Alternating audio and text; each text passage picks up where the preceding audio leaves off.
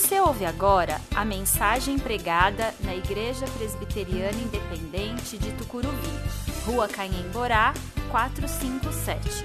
Venha nos fazer uma visita aos domingos, 19 horas. Temos estacionamento próprio e estamos a 800 metros da estação Tucuruvi, linha azul do metrô.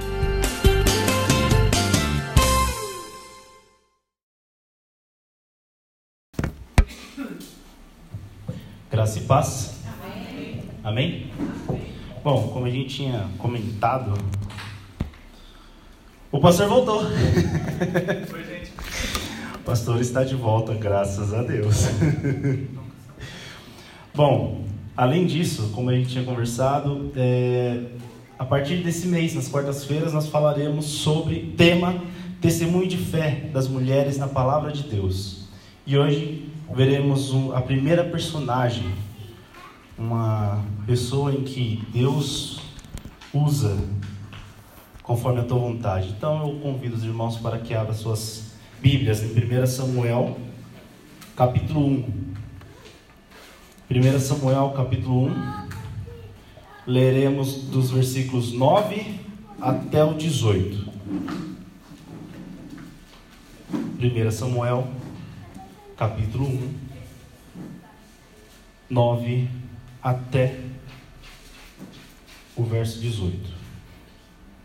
Eu estarei lendo na versão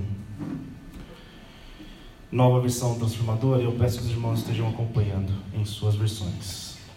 A palavra de Deus, 1 Samuel, fala: Certa vez, depois que comeram e beberam em Siló, Ana se levantou o sacerdote Eli estava sentado ao lado da entrada do templo do Senhor. Ana estava muito angustiada e chorava sem parar enquanto orava ao Senhor. Então fez o seguinte voto: Ó Senhor dos exércitos, se olhares com atenção para o sofrimento de sua serva, se responderes à minha oração e me deres um filho, eu o dedicarei para sempre ao Senhor e o cabelo dele nunca será cortado. Enquanto ela fazia sua oração ao Senhor, Eli o observava, a observava. Viu que os lábios dela se moviam, mas como não ouvia som algum, pensou que ela estivesse bêbada. Até quando vai se embriagar? disse ele. Largue esse vinho. Ana respondeu: Meu senhor, não bebi vinho nem outra coisa mais forte. Eu estava derramando meu coração diante do Senhor, pois sou uma mulher profundamente triste. Não pense que sou uma mulher sem caráter. Estava apenas orando por causa da minha grande angústia e aflição. Nesse caso, vá em paz, disse Eli. Que o Deus de Israel lhe conceda o que foi pedido. Muito obrigada, exclamou ela. Então Ana voltou e começou a se alimentar novamente, e seu rosto já não estava triste. Olhando para o contexto que o livro foi escrito, o livro de Samuel, e todo o contexto que está por trás dessa história, nós estamos diante de um momento onde Israel já se encontra na terra prometida. Já foi conquistada por Josué, com Josué. Após a morte de Josué, Deus manda vários juízes. E um desses era justamente Samuel. Este era o último juiz antes do começo da monarquia, antes de todos os reinados, Saul, Davi, Salomão. O livro de Samuel leva o seu nome pelo fato dele ter, no começo do livro, escrito sua própria vida.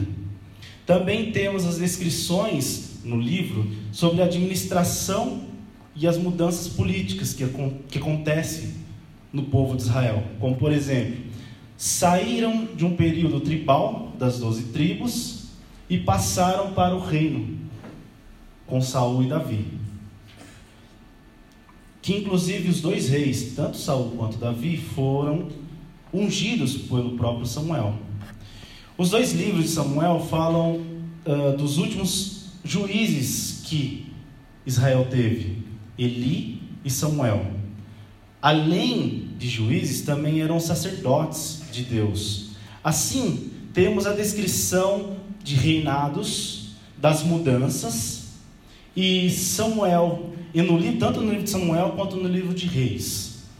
Esta obra, segundo historiadores, não tem um único autor. Uh, porém, acredita-se que Samuel tenha iniciado justamente com a fala da sua vida, o, o, tem escrito sobre a questão do seu nascimento, e aí continua pelos escribas do reinado de Davi. Este primeiro livro uh, tem um relato de vários momentos da história de Israel, sendo dividida da seguinte forma: Samuel como profeta e juiz sobre Israel. O povo pede um rei, não quer mais Samuel, mas pede um rei. Logo em seguida vem Saul se tornando rei. Os primeiros anos do reinado de Saul, além dos vários problemas do reinado de Saul, e a escolha de Davi no lugar de Saul, além dos conflitos entre Davi e Saul. O texto que lemos está no início do livro que relata o início da vida de Samuel e sua família. O trecho é um pedido da sua mãe a um filho, e justamente esse filho é o próprio Samuel, sua mãe chamada Ana.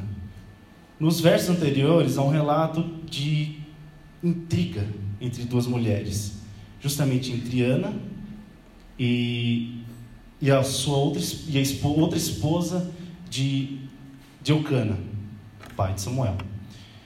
Ana e Penina não têm um bom relacionamento. Pelo fato de justamente Ana ser estéril. Ana não poderia ter filhos. Em compensação, Penina era aquela mulher próspera que poderia dar vários filhos a seu esposo. Segundo o relato no verso 6, vemos que Penina provocava Ana, justamente pelo fato dela não ter filhos. Naquela época, quando uma mulher não podia conceber filhos, na sociedade hebraica, ela era considerada como inadequada para a sociedade. Em alguns casos, o homem poderia inclusive deixá-la e casar-se com outra pessoa são mulheres ignoradas e deixadas de lado às margens da sociedade. A questão era como pode uma mulher não conceber filhos e não deixar gerações que continuaria a história da família, principalmente para o pai. Era um insulto para o homem não conseguir deixar legados, não ter filhos para continuar a sua história. Interessante que, mesmo passando por esse sofrimento, Ana passando por esse sofrimento de não ter filhos, também o próprio marido não entende o sofrimento de Ana. Se nós vermos no verso 8, ele não se coloca no lugar de Ana. Ele quer tentar convencê-la que o que ele sentia por ela já era suficiente do que qualquer outro filho. Ele não se coloca no lugar dela, mas pelo contrário, querendo ou não, ele é egoísta, ele vê a ele mesmo. O que adianta para ela então ser uma pessoa amada, mas se eu não consigo ter filhos, se eu não consigo ser aceito pela sociedade? E só um parênteses: o contexto aqui é um, o contexto, fazer a leitura do contexto hebreu judaico dessa sociedade com a, com a visão que nós temos hoje, você vai falar, nossa, que, que sociedade machista. A questão é que o conceito lá era outro. Então, não faça esse tipo de leitura por enquanto. Por enquanto, não faça esse tipo de leitura. Só segue o que Deus quer nos mostrar através justamente de uma sociedade opressora na vida dessa mulher. Então, quero que você, quero que nós façamos o grande esforço de colocar no lugar daquela mulher para entender o peso de uma sociedade nas costas, o fato dela não ser reconhecida como mulher por ser estéril, ser humilhada pela segunda esposa, a outra esposa do marido, e ainda aquele que entenderia o sofrimento dela não entende. não consegue colocar, se colocar ao, no lugar dela. Sem solução e julgada. Era uma mulher em desespero. A solução não estava nas suas mãos, estava além dos seus olhos. Não tinha condições, ela não tinha como dar solução. Ela não encontrava saída em nenhum caminho. Qualquer lugar que ela olhasse, não tinha como seguir. Seu marido não conseguia entendê-la. Inclusive, seu comentário, como eu falei, é egoísta. Ainda quando Ana está orando e buscando a Deus, Eli, um líder religioso, a condena e faz um mau julgamento. No verso 14 vemos isso. Ela foi comparada com uma bêbada. Ou seja, até aquele que poderia levar uma palavra de motivação, uma oração, abençoar, ainda assim a julga. Que complicado vida de Ana. Às vezes passamos pelos momentos, pelos mesmos problemas que Ana. Estamos diante de um problema que nossos olhos não encontram solução. Pensamos por onde caminhar, qual a decisão tomar, porém nada contribui, absolutamente nada. Somos julgados, até por aqueles que a gente esperava um, um carinho, uma palavra de motivação, não existe somos vistos de uma forma totalmente contrária daquilo que nós esperávamos. Diante desse contexto, devemos fazer como Ana: buscar a Deus. E buscar a Deus pela oração. Depositar nossa fé e angústias aos pés da cruz. No domingo falamos sobre isso.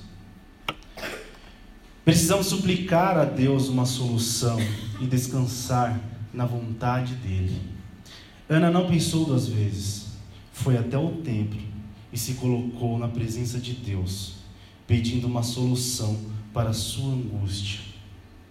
Mediante a tudo que estava passando, humilhação e falta de empatia pelas outras pessoas, pelo marido e até por um líder religioso da época, encontrou uma única solução: chorar aos pés de Deus. Buscar conforto aos pés de Deus. Assim somos, devemos fazer como Ana, encontrar conforto, ajoelhar aos pés da cruz. Mulher humilde era confiante, Ana. Apesar de tudo que passou, ela assim mesmo manteve sua fé em Deus. Mesmo depois de ser julgada pelo líder religioso e passado por tudo, ainda assim ela manteve confiança em Deus. Ela sempre estava confiante. Tanto que o líder religioso abençoa, abençoa o seu pedido.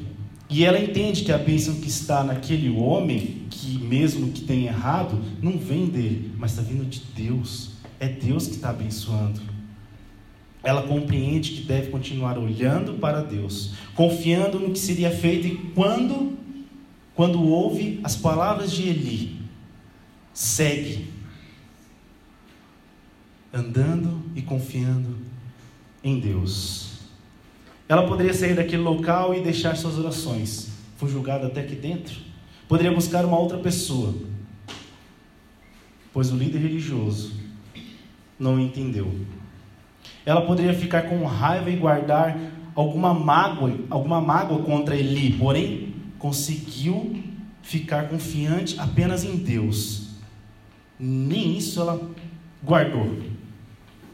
Ela sabia que a sua oração e sua fé estava direcionada exclusivamente em Deus. Por mais que um líder religioso falasse qualquer coisa, a julgasse ou tomasse qualquer tipo de postura, Deus era o centro da vida daquela mulher.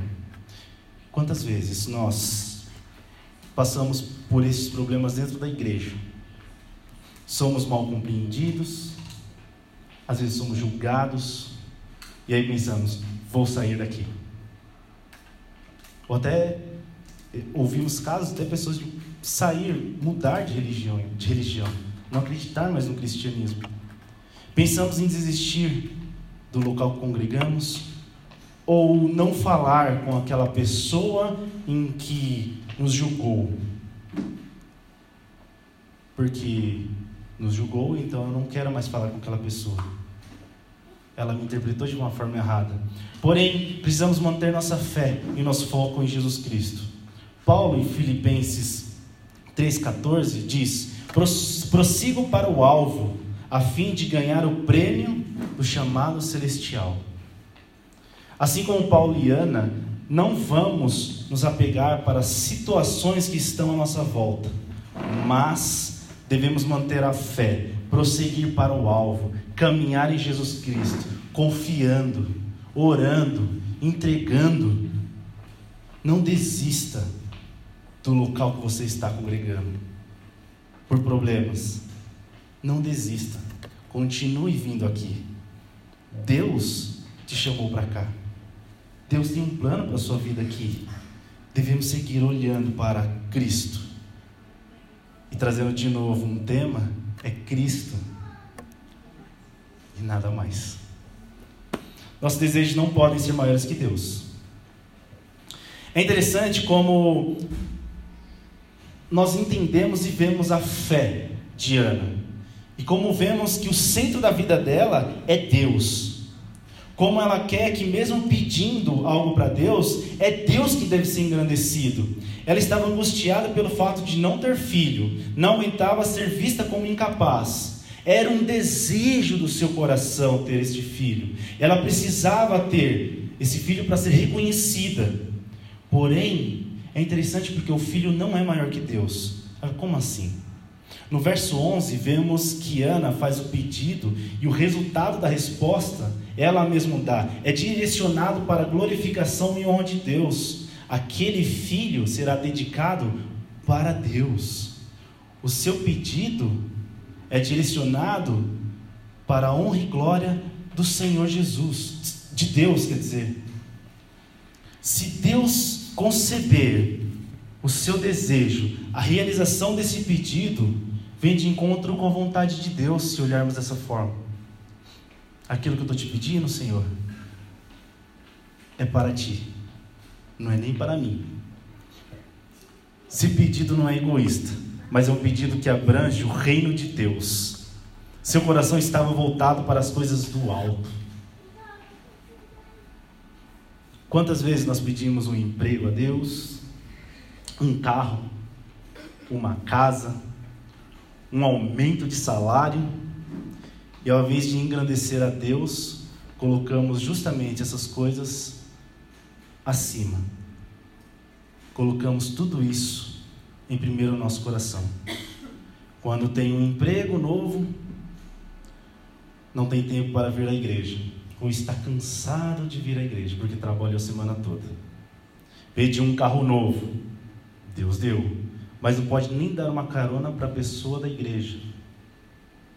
Ou utiliza o carro para sair por aí e faltar os trabalhos da igreja. Pede um, um salário alto, mas não contribui com o dízimo. Ou não abençoa as pessoas.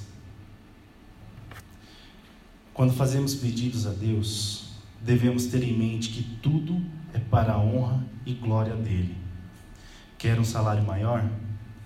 Abençoe sua igreja. Tenha sua vida na vontade de Deus. Se você não consegue se desprender dessas coisas, se você não consegue se desprender daquilo que Deus te deu, então aquilo que Deus te deu é maior que o próprio Deus. O seu coração está preso nisso. Para concluir,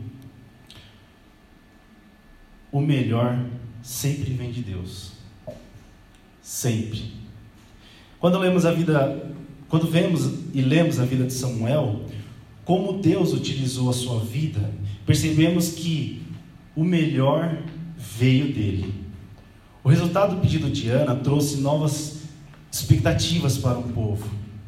O reino de Deus foi engrandecido e o nome dele foi exaltado. Vemos um conjunto de fatores que contribuíram para o bem de todos, de Ana, do povo de Israel, do reino de Deus. Então, o que vem de Deus sempre, sempre é melhor para nós. Não perca a esperança. Nos momentos mais difíceis, por mais que as coisas parecem não ter direcionamento, solução, ore a Deus e busque. Ajoelhe-se ao pé da cruz. Deposite todas as suas angústias em Jesus Cristo. Domingo ouvimos isso. Qual o motivo que nós oramos? Um dos motivos é esse: depositar as nossas angústias ao pé da cruz. Mesmo que as pessoas não te ajudem, mesmo que você seja julgado, não desista. Ame essas pessoas e busque a Deus. Não deixe que o seu sonho ocupe o lugar também de Deus. Pois se as coisas acabarem, pois essas coisas se acabam, elas passam. E quando elas passarem, o nosso, o nosso chão se acaba. Nós ficamos sem chão.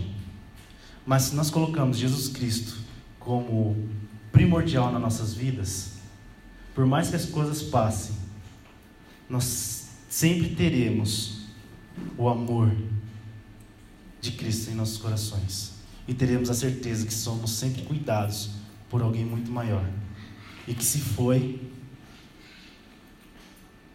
era para ter ido. Está tudo debaixo da vontade de Deus. Ana é um dos exemplos de mulheres da Bíblia que nos ensinam a ser um servo ou uma serva. E durante esse mês veremos outras mulheres que nos ajudarão a caminhar. Veremos essas mulheres de fé. Veremos suas atitudes e como Deus vem usado elas.